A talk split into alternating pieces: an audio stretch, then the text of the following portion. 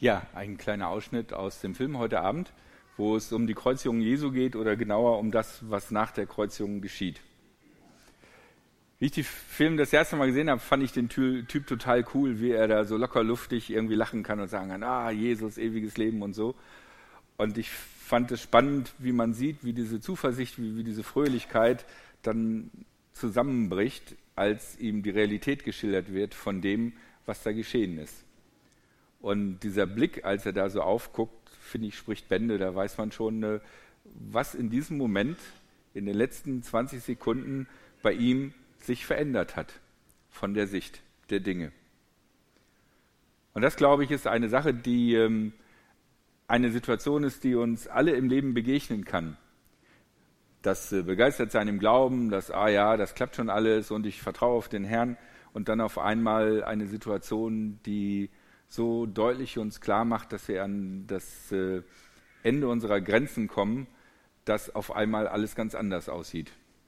Und dann kann auch in einem kurzen Moment unser Blick sich wandeln von dem fröhlichen Menschen hin zu einem, der nicht mehr weiß, woran er festhalten soll.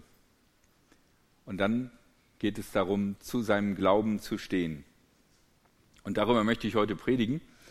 Und ähm, es gibt das eine oder andere Beispiel in der Bibel, das Beispiel, was ich herausgesucht habe, ist eine Person, die quasi alles erlebt, was man nur überhaupt an Desastern erleben kann. Ich lese. Im Land Us lebte ein Mann mit Namens Hiob.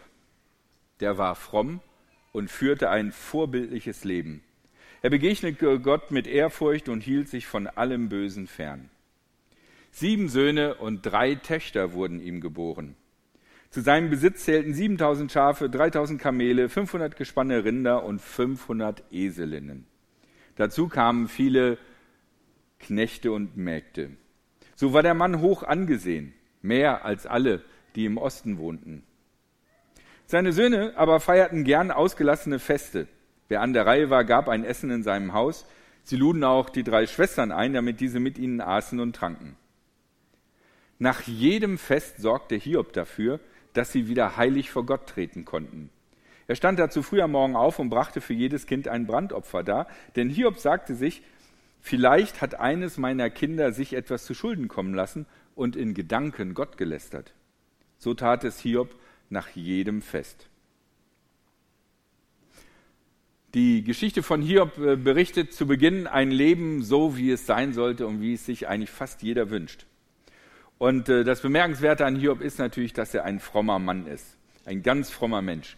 Heute würden wir sagen, er geht wirklich jeden Sonntag in die Kirche und an manchen Tagen vielleicht auch an zwei Gottesdiensten, weil man weiß ja nicht, ob ein Gottesdienst genug ist. Und nicht nur das, er sagt nicht nur, dass er Christ ist und äh, dass er die Gebote kennt, sondern er tut auch immer das Richtige. Und er weicht sogar potenziellen Versuchungen aus.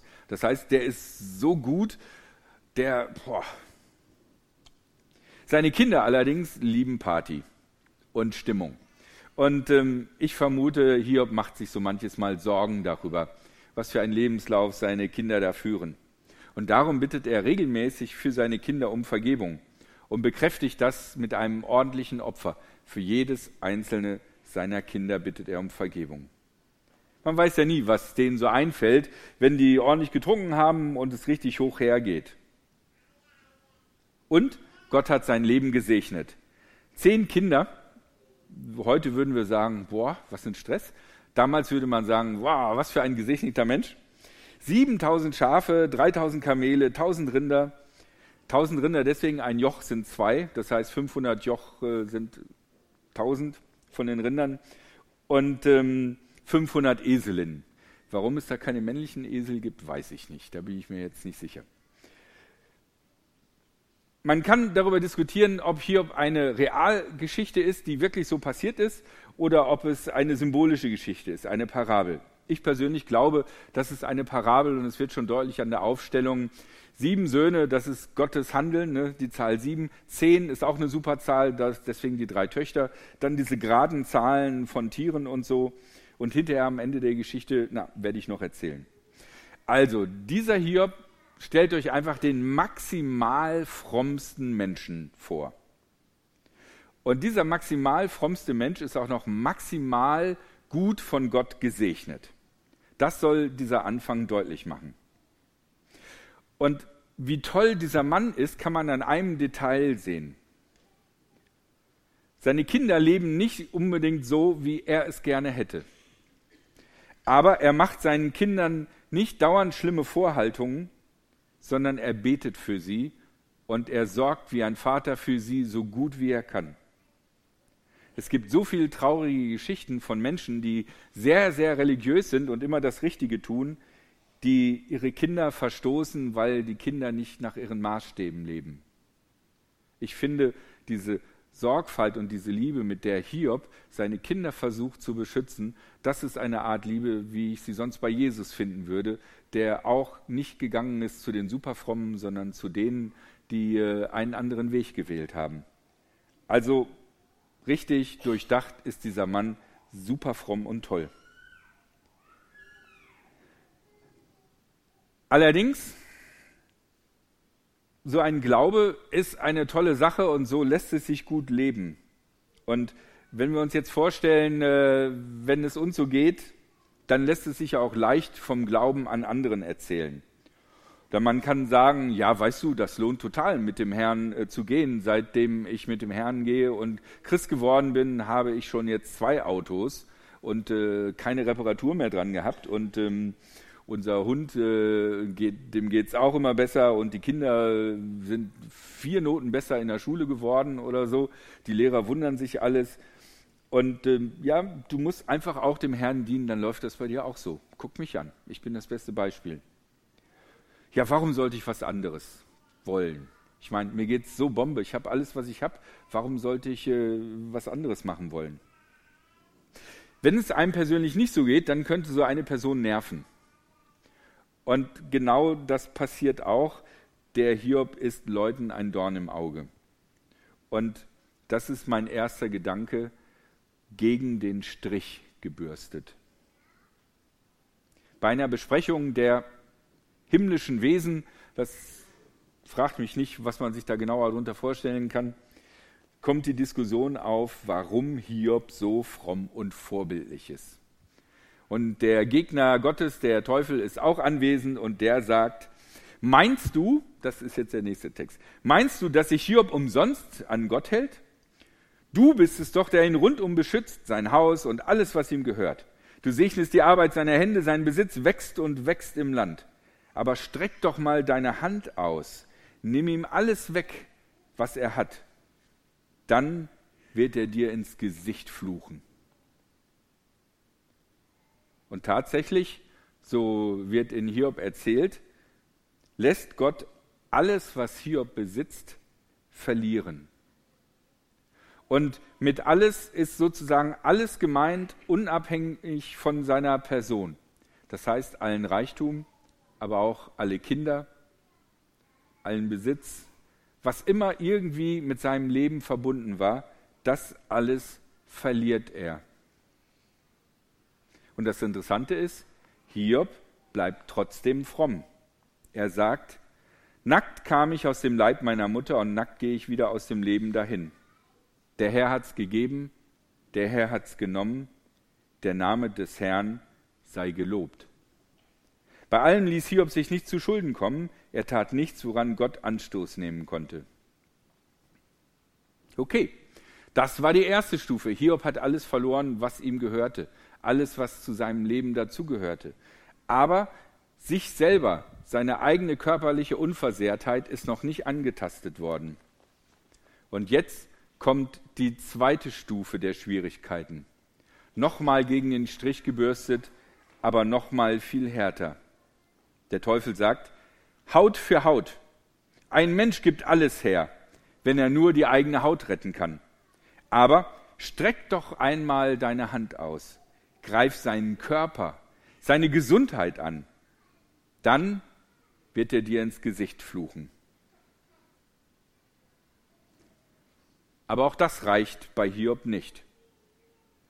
Danach verließ der Satan den Herrn und sorgte dafür, dass Hiob krank wurde. Geschwüre brachen aus, bedeckten ihn von Kopf bis Fuß. Da nahm er eine Tonscherbe, um sich zu kratzen. Er saß auf dem, Bro, äh, auf dem Boden mitten im Dreck. Seine Frau sagte zu ihm, willst du dich nicht noch immer frei von Schuld halten? Verfluche endlich Gott, sodass du stirbst. Da antwortete er ihr, dummes Gerede, wenn wir das Gute von Gott genommen haben, sollten wir auch nicht das Böse annehmen. Bei all dem ließ Hiob sich nichts zu Schulden kommen. Kein böses Wort kam ihm über die Lippen. Ja, ich vermute mal, ihr kennt die Geschichte von Hiob. Sie ist ja im Deutschen sprichwörtlich geworden, eine Hiobsbotschaft.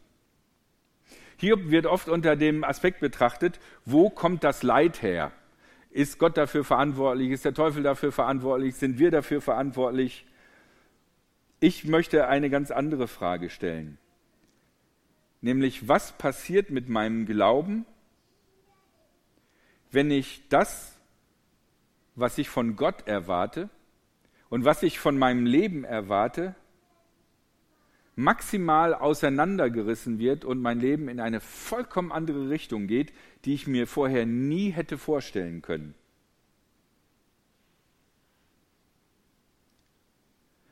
Das ist eigentlich die Situation des Hiobs. Er verliert alles, was ihm gehört und sein Leben ausmacht, und er verliert die eigene Gesundheit. Und hier sind wir an dem Thema angekommen, zum Glauben stehen.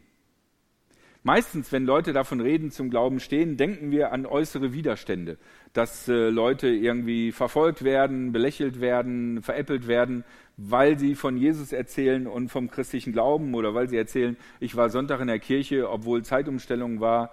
Ähm, und ähm, wir denken an solche Situationen, wenn wir davon reden, zum Glauben stehen. Und das sind äußere Widerstände. Ich glaube, unter Umständen sind die inneren Umstände, die ein Leben zerreißen können, äh, viel schwieriger, weil wir an diesen Umständen auch noch überlegen müssen, warum passiert das eigentlich? Es ist was anderes, ob Leute, die wir böse nennen können, uns etwas zufügen oder ob das Ganze irgendwie von, wir wissen nicht, woher kommt. Vielleicht von Gott, vielleicht von uns. Und ich finde wichtig, darüber nachzudenken, weil wir in Deutschland wissen eigentlich seit 90 Jahren nicht, was es bedeutet, als Christ wirklich angefochten zu werden. Ich meine, okay, es gibt mal irgendwie dumme Witze oder so, aber wir, müssen einfach sagen, wir in Deutschland haben ein, eine sehr, sehr enorm große Meinungsfreiheit. Und diese Meinungsfreiheit betrifft auch unseren Glauben. Wir leben so lange schon in Frieden und Freiheit, dass wir gar nicht äh, wissen, wie das ist, das nicht zu haben. Dieses Gebäude hier weiß davon. Auch wenn das jetzt ja alles schick ist und wir LED-Beleuchtungen haben, dieses Gebäude weiß davon, von den Zeiten des Krieges. Dieses Gebäude hat das mitgemacht. Aber wir hier, wir wissen eigentlich nicht viel davon. Wie ist das also, wenn äh, wir in unserem Leben ganz schwer verlieren? Wenn wir all das verlieren, was unser Leben ausmacht, wenn sogar das Vertrauen auf unsere eigene Person zerbricht, unsere Gesundheit zerbröselt.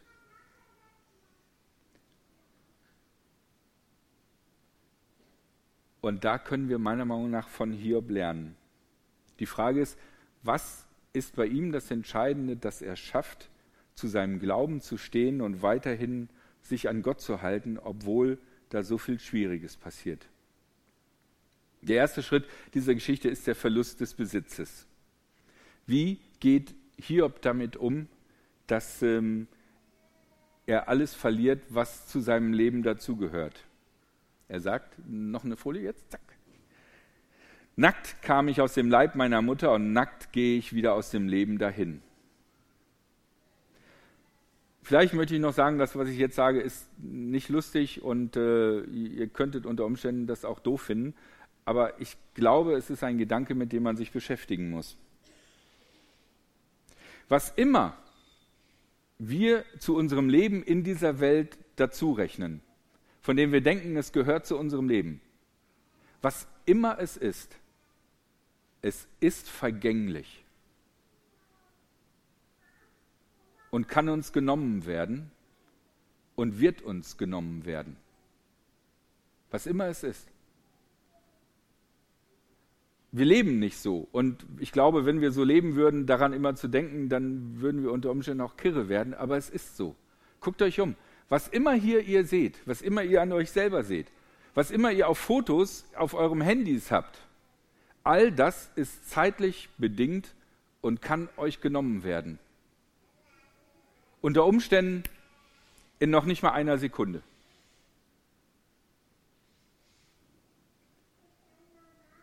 Und Hiob macht uns deutlich, wir sind ohne irgendeinen Besitz, ohne irgendetwas, ohne irgendein Können, ohne irgendein Eigentum, ohne irgendetwas in diese Welt hineingekommen.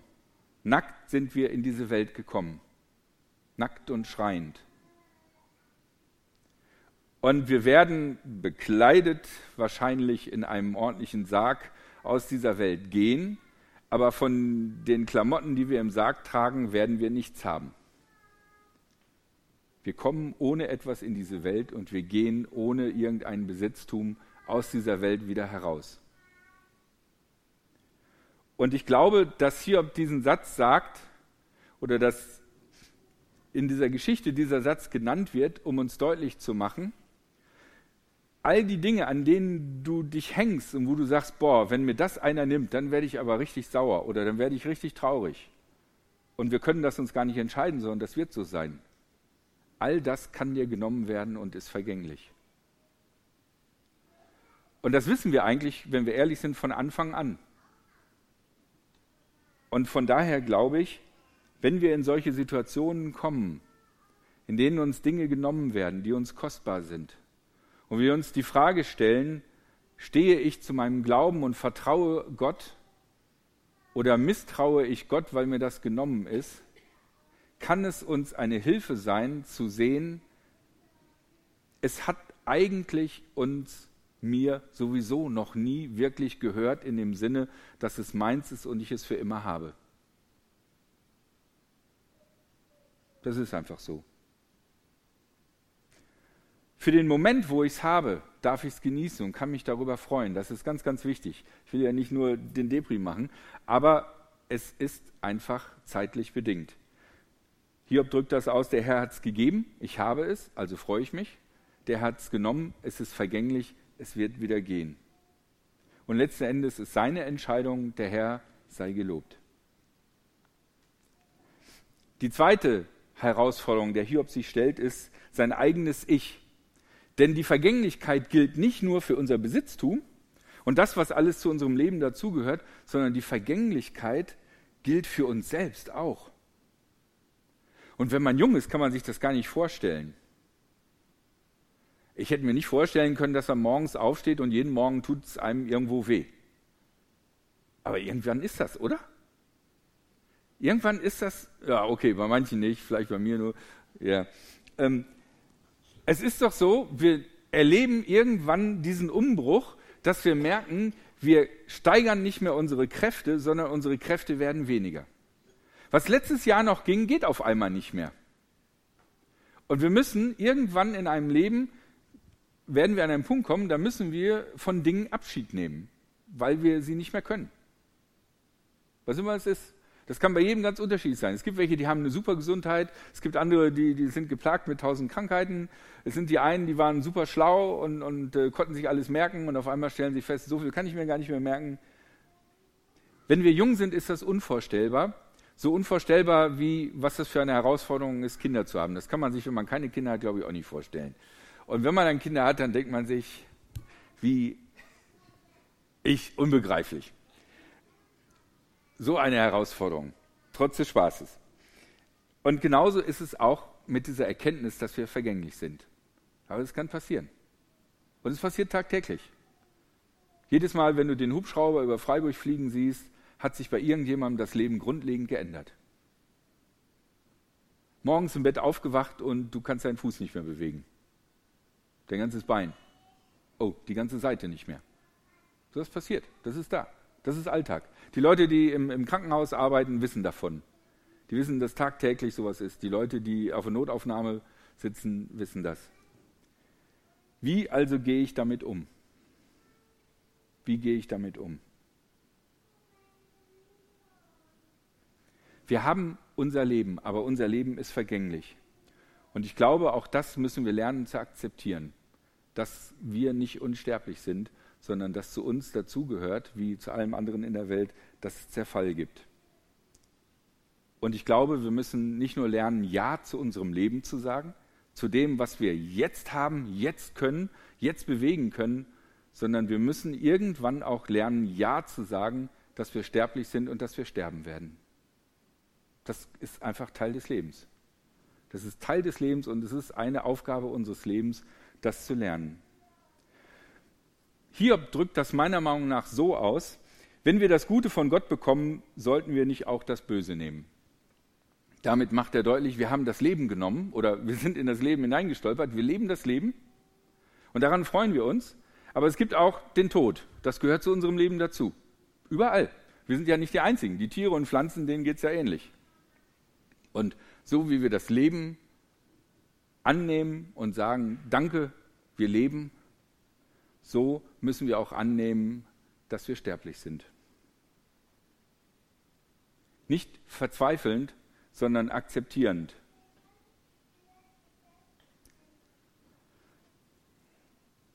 Was ich gesagt habe, ich weiß nicht, wie ich das vorbereitet habe, habe ich gedacht, boah, das ist jetzt aber ein Gottesdienst, die gucken bestimmt alle ganz ernst und ihr guckt alle ganz ernst. Und meine Aussage ist relativ steil. Aber ich glaube, manchmal müssen wir in unserem Leben steile Wege gehen. Das passiert einfach. Und wenn ihr weit weg von diesen steilen Wegen seid, dann freut euch und genießt das Leben.